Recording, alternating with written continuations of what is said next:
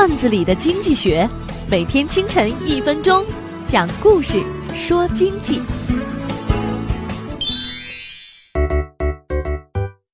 有位老大爷是个老红军，不识字，不是大官，子女们都在国外。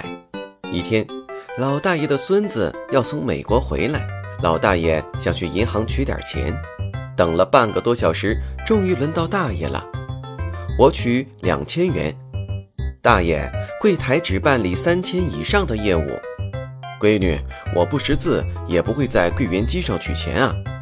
无论大爷怎么说。营业员就是不同意。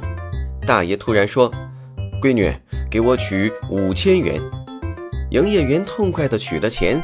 大爷又说：“闺女，再给我存三千元。”要想在竞争中取得胜利，站稳脚跟，拼服务是必然的选择。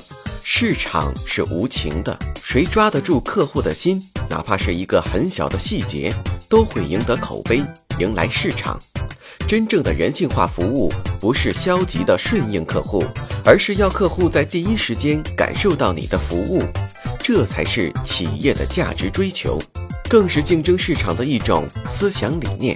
坚持人性化服务，才能在激烈的竞争中脱颖而出，掌握主动权。本栏目由财经榜中榜之路上说头条与上山微电台联合制作。我低头走过一路山岗，云冲向沉沦已久的沧桑。